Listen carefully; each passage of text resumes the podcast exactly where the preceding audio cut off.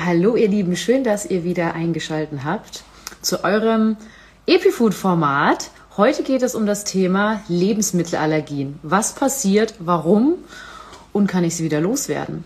Und natürlich habe ich mir einen Gast geladen und zwar Dr. Yvonne Braun. Ich schalte die Yvonne jetzt gleich dazu. Ich freue mich sehr auf ihre Expertise und da ist sie auch schon. Auf die Verbindung. Ich bin schon gespannt, was ihr zu dem Thema ähm, Allergien denkt, auch Unverträglichkeiten. Oh, hallo, da bist du schon. Hallo. Hey. Perfekt, hat ja super geklappt. Ja, es hat, sehr. Genau, mich auch. Ja, ich bin froh, dass ich jetzt drin bin. Perfekt. Ich habe unser Thema schon vorgestellt, denn du bist ja Experte für Lebensmittelallergien und Unverträglichkeiten. Ein Thema, das natürlich auch unsere Community sehr beschäftigt, mhm. weil wir auch so, ich nenne uns immer liebevoll Allergiekinder. Wir haben nämlich so manche Unverträglichkeiten, Sensitivitäten äh, und eben auch leider Allergien. Und jetzt gebe ich gleich mal das Wort an dich, damit du dich erstmal vorstellen kannst. Mhm.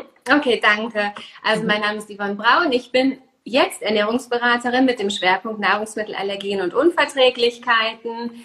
Ähm, ich komme eigentlich aus der Allergieforschung. Also ich habe in der Allergieforschung promoviert und da auch eine Weile gearbeitet. Und mein Chef hat damals immer gesagt, Yvonne, Ernährungsberatung und Allergien macht dich selbstständig. Und ich habe immer gesagt, nee, nee, ich bleibe lieber so in der Forschung. Das, ähm, ja, ist, ich hatte kein Warum. Und als ja. meine Tochter dann drei Jahre alt wurde, also die ältere Tochter hatte sie tatsächlich eine Anaphylaxie gegen Cashewkerne. Also sie ist selber Nahrungsmittelallergikerin. Und mhm. an dem Punkt habe ich dann halt gemerkt, okay, da ist so viel Bedarf.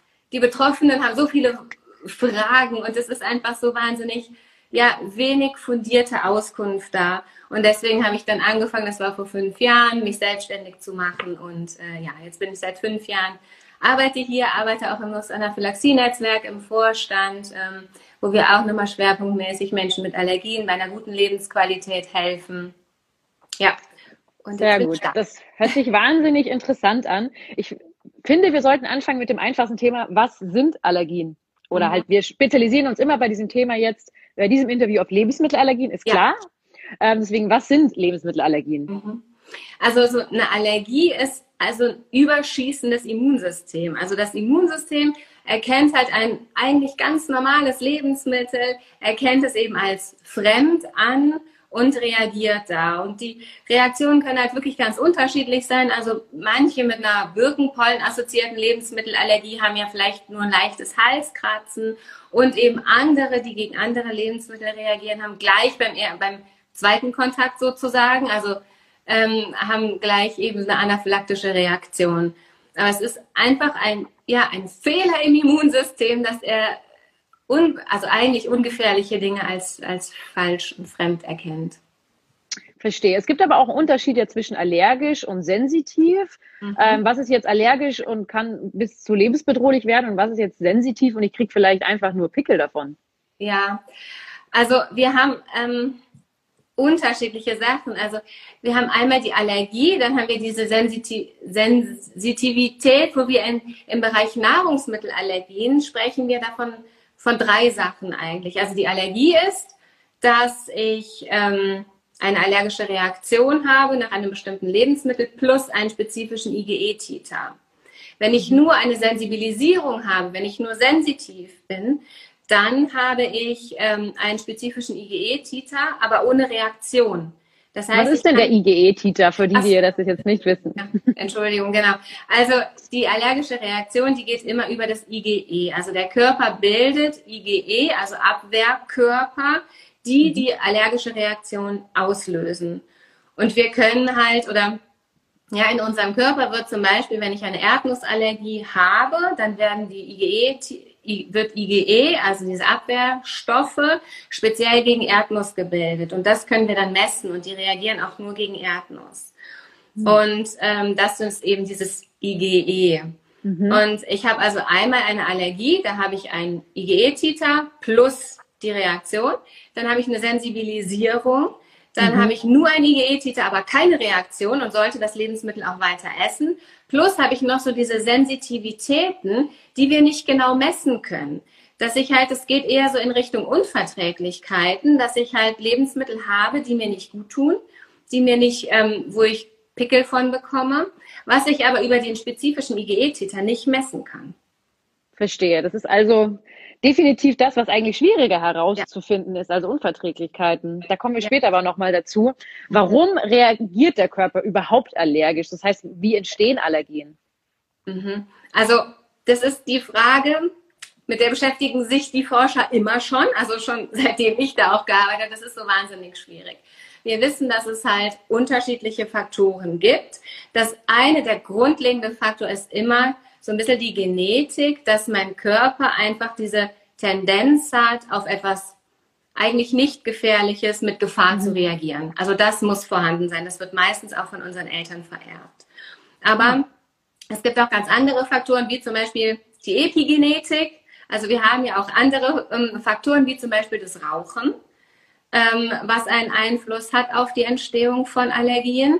Wir wissen, dass auch die Ernährung einfach eine Rolle spielt, weil wenn wir überlegen, dass ein Großteil unseres Abwehrsystems, unseres Immunsystems einfach im Darm sitzt und wir ähm, einfach eine Ernährung haben, die nicht sehr darmgesund ist, dann kann, kann das Abwehrsystem im Darm nicht mehr richtig funktionieren. Deswegen ist auch die Ernährung so wichtig.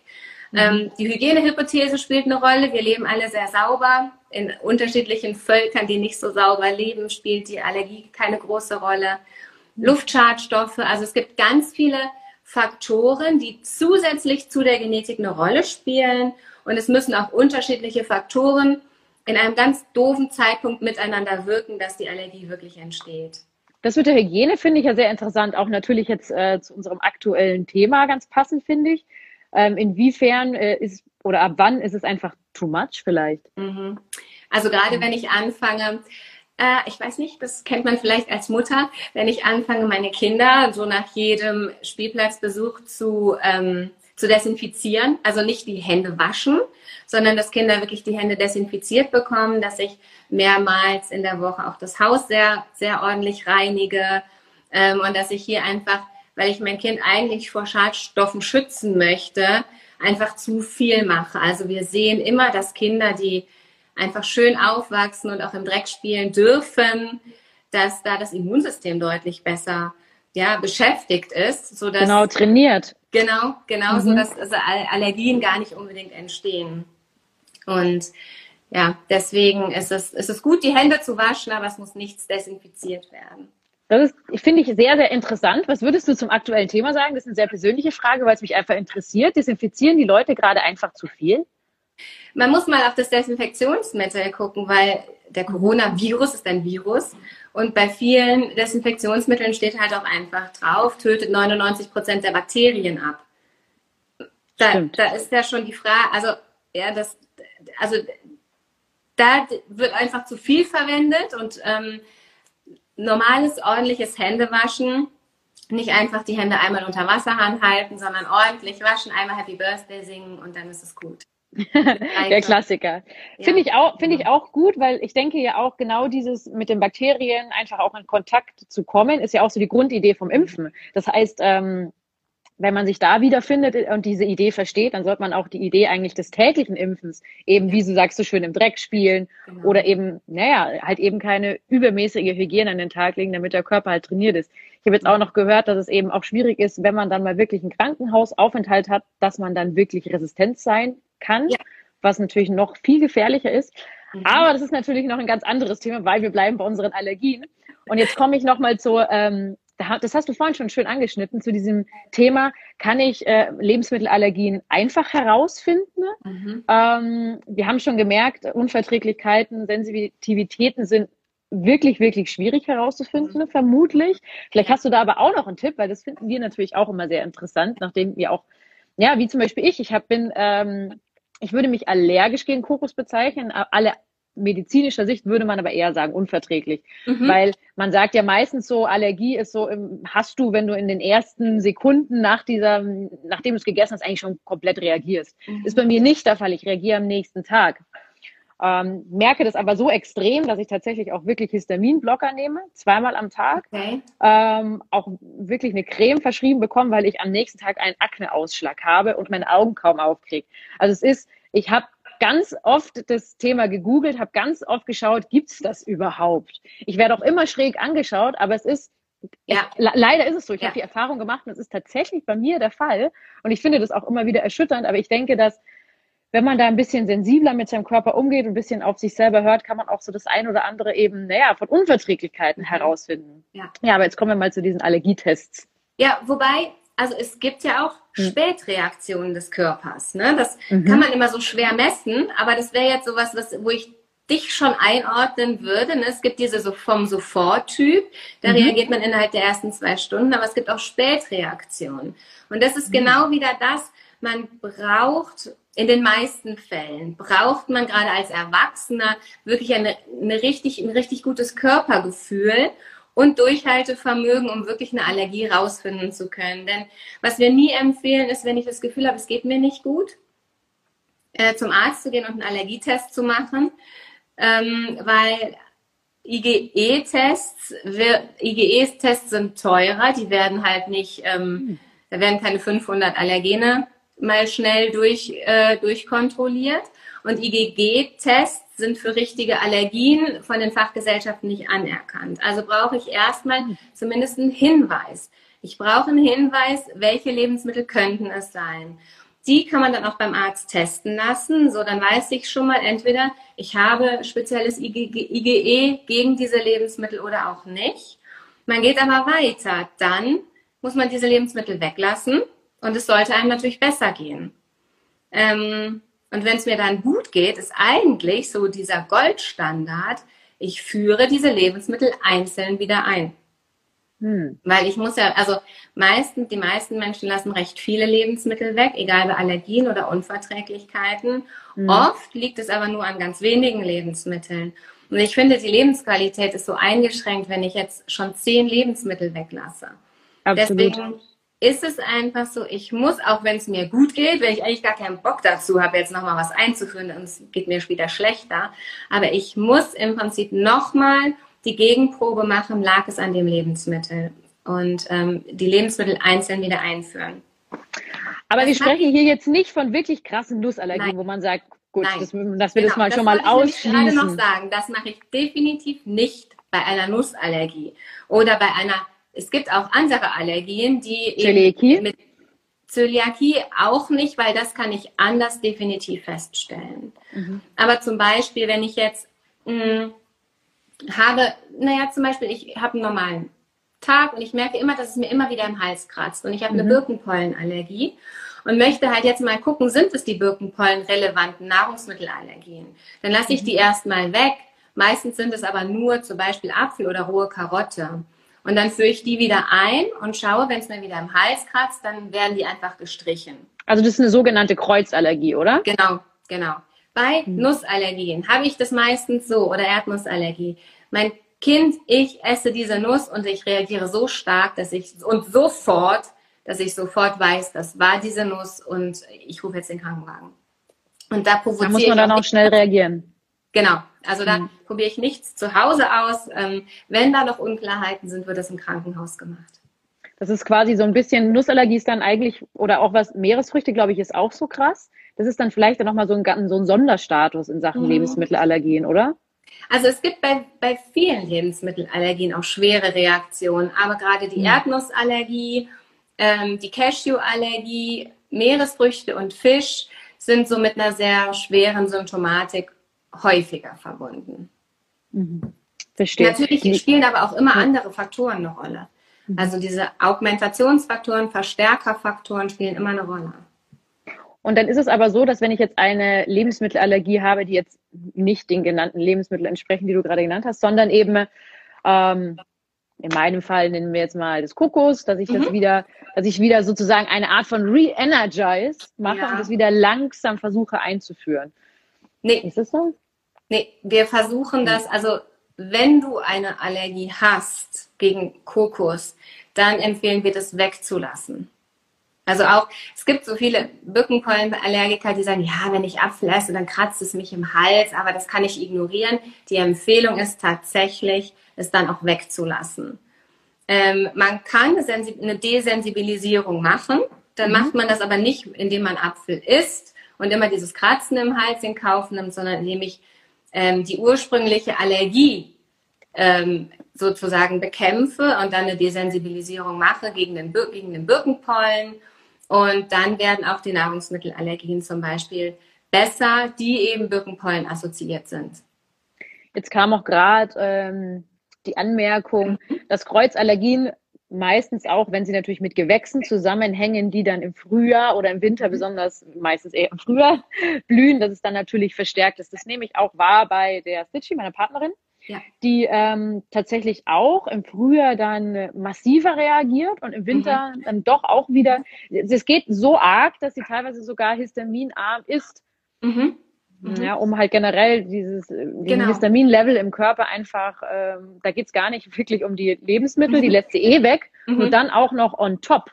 Ja, ja, ja, da muss man dann eben schauen, was kann ich noch machen mit der Ernährung. Genau, das stimmt. Und es ist auch genau die Sache, zum Beispiel, manche Menschen können im Winter Äpfel essen und haben damit gar keine Probleme und nur in der Birkenpollenzeit können sie das nicht essen.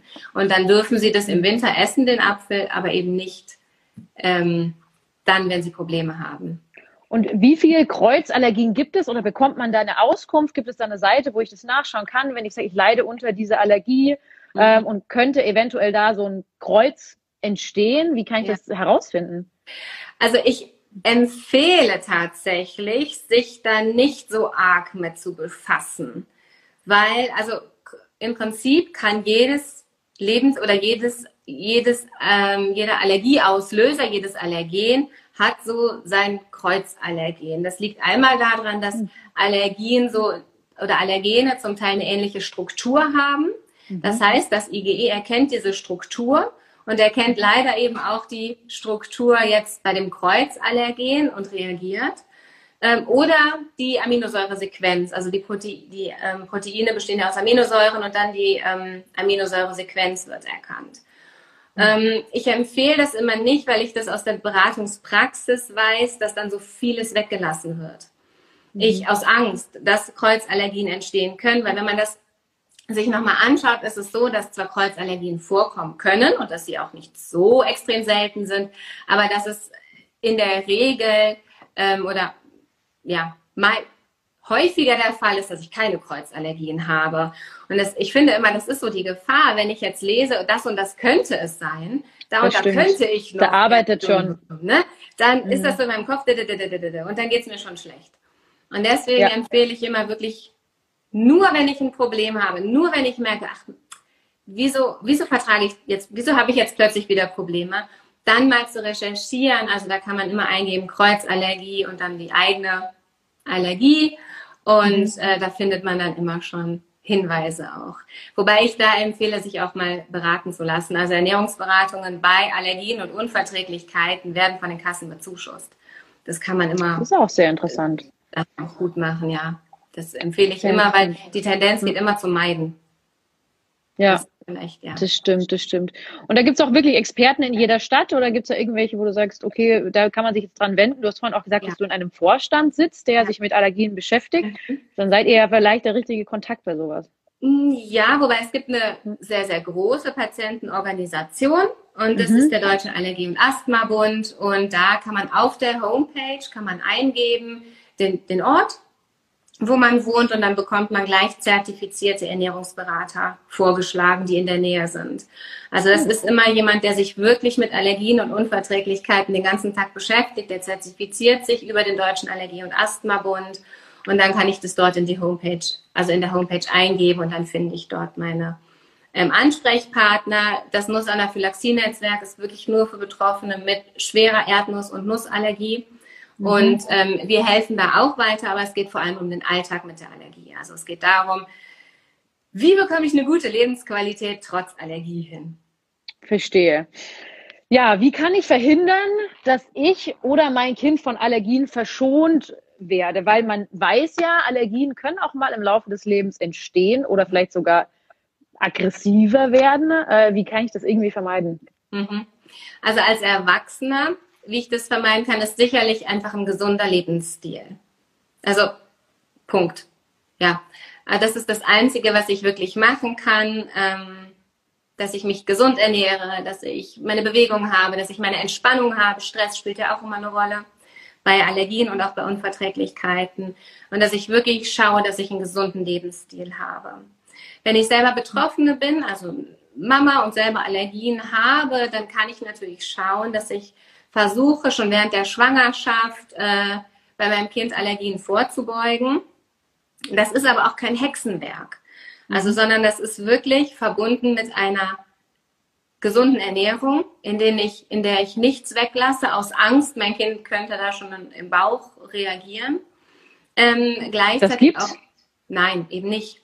Aber es haben viele, es haben einfach viele so eine Angst davor, wenn sie selber Allergien haben. Ähm, dass ich meinem Kind, dass ich was esse, zum Beispiel Kuhmilch. Das ist ja immer das große Thema, ne, dass ich was, dass ich Kuhmilch esse und mein Kind dadurch eine Kuhmilch-Eiweißallergie entwickelt. Das stimmt aber nicht. Das ist nur diese Angst. Ja, also, das kann ich mir ja, auch nicht vorstellen. Okay. Nee, ja. aber ja, tatsächlich, ich arbeite ja jeden Tag mit den Ängsten. Ne?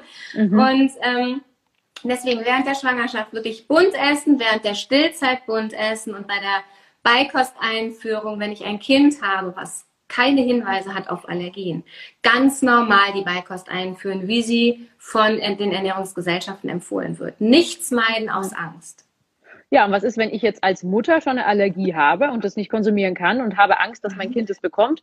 Heißt ja. es, esse ich in der Schwangerschaft nicht, aber mache ich im Rahmen der Beikosteinführung dann? Oder das mache ich im Rahmen. Also was ich immer bedenken muss, auch als Mama, ich vererbe meinem Kind nicht die Allergie. Also wenn ich als Mutter eine Erdnussallergie habe, ver vererbe ich meinem Kind nicht die Erdnussallergie, mhm. sondern ich vererbe meinem Kind dieses überschießende Immunsystem das vererbe ich meinem Kind. Und ob das dann eine Birkenpollenallergie bekommt oder ob es eine Nussallergie bekommt oder eine Erdnuss, eine Kuhmilch, eine Hühnerallergie, das ist im Prinzip steht überhaupt nicht fest. Das ist, das ist einfach nur, ich vererbe einfach dieses überschießende, diesen Hang zur Allergie sozusagen. Genau, die Veranlagung. Genau, und dann, die. Was wirklich entwickelt, Klar, da schließt sich wieder der Kreis von Genetik und Epigenetik, ja, genau. wo wir beim Thema werden.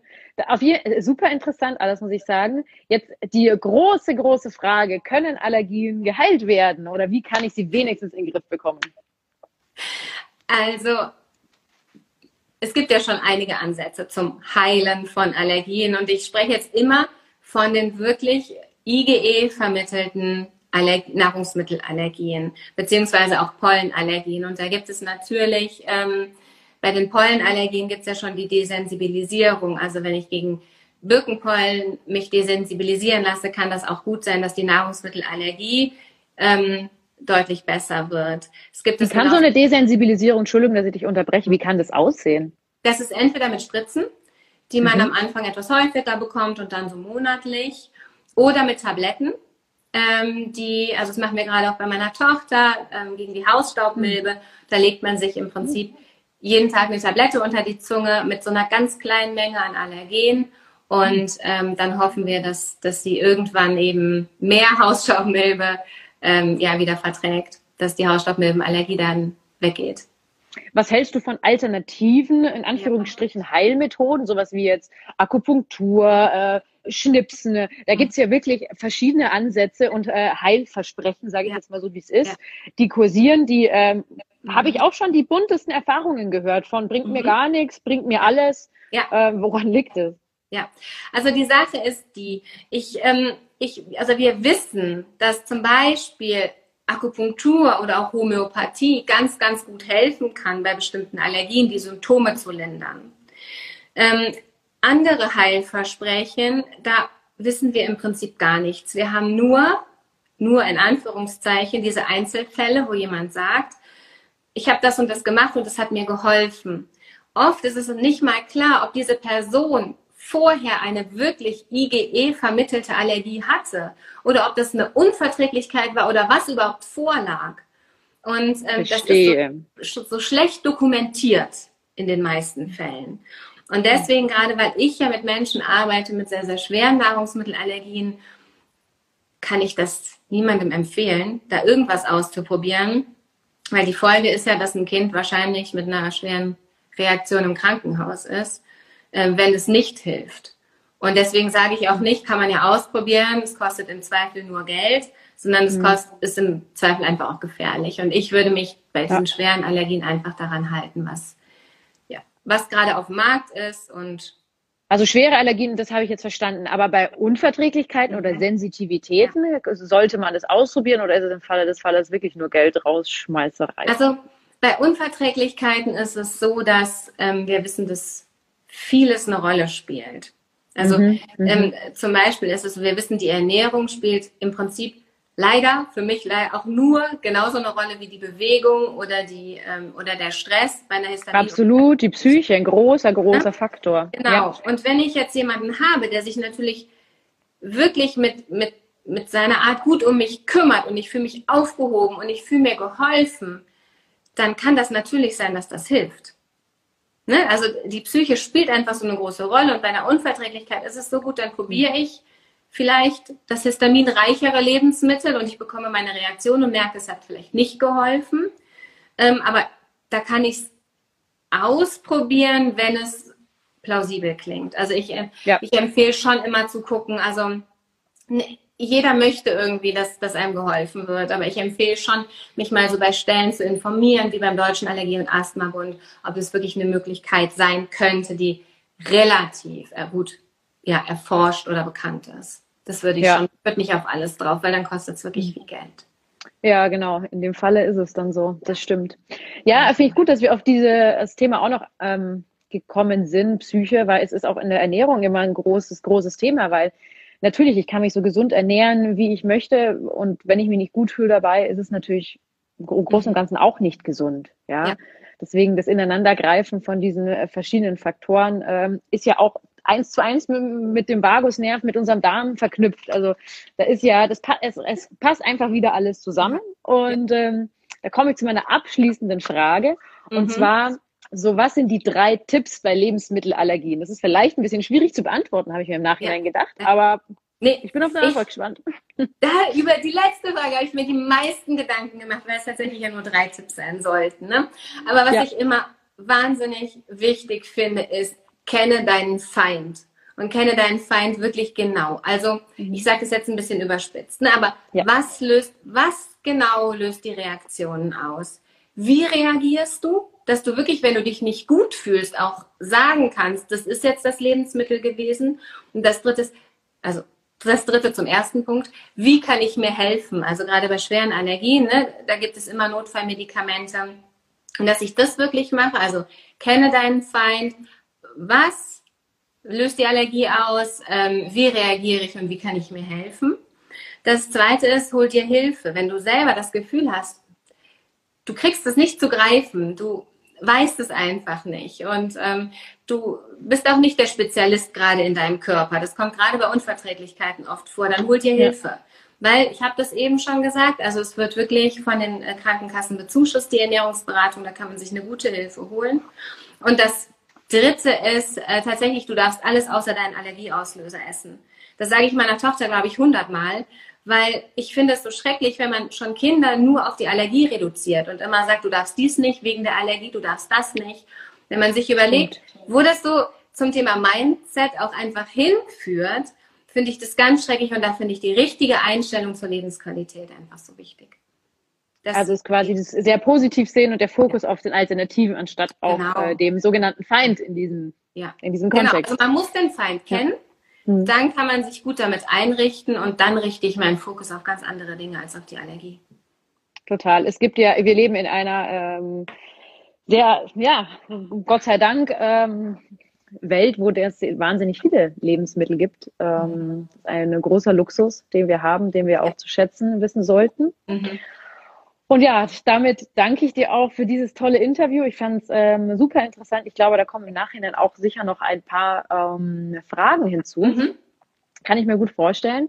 Weil, wie gesagt, äh, Unverträglichkeiten, ich glaube, es beschäftigt äh, interessanterweise momentan auch sehr viele Menschen. Ähm, auch in Sachen mit Darmproblemen, in den Zusammenhang, mhm. wie komme ich da überhaupt drauf? Ganz viele schreiben uns, sie haben Probleme, sie wissen aber nicht, sie kommen einfach nicht drauf. Ja, genau. Ja. ja. Und äh, da Wege zu finden, ne, die für einen persönlich Sinn machen, die sind einfach, kann man mal so sagen, wie es ist, die sind individuell Deswegen ja auch der Heilungsweg in Anführungsstrichen ja. individuell. Genau. Deswegen hören wir uns vielleicht nochmal. Und sehr damit, gerne. damit danke ich dir und wünsche dir noch einen wundervollen Tag. Ja, vielen Dank. Mach's gut, bis bald. Tschüss. Ciao. Tschüss.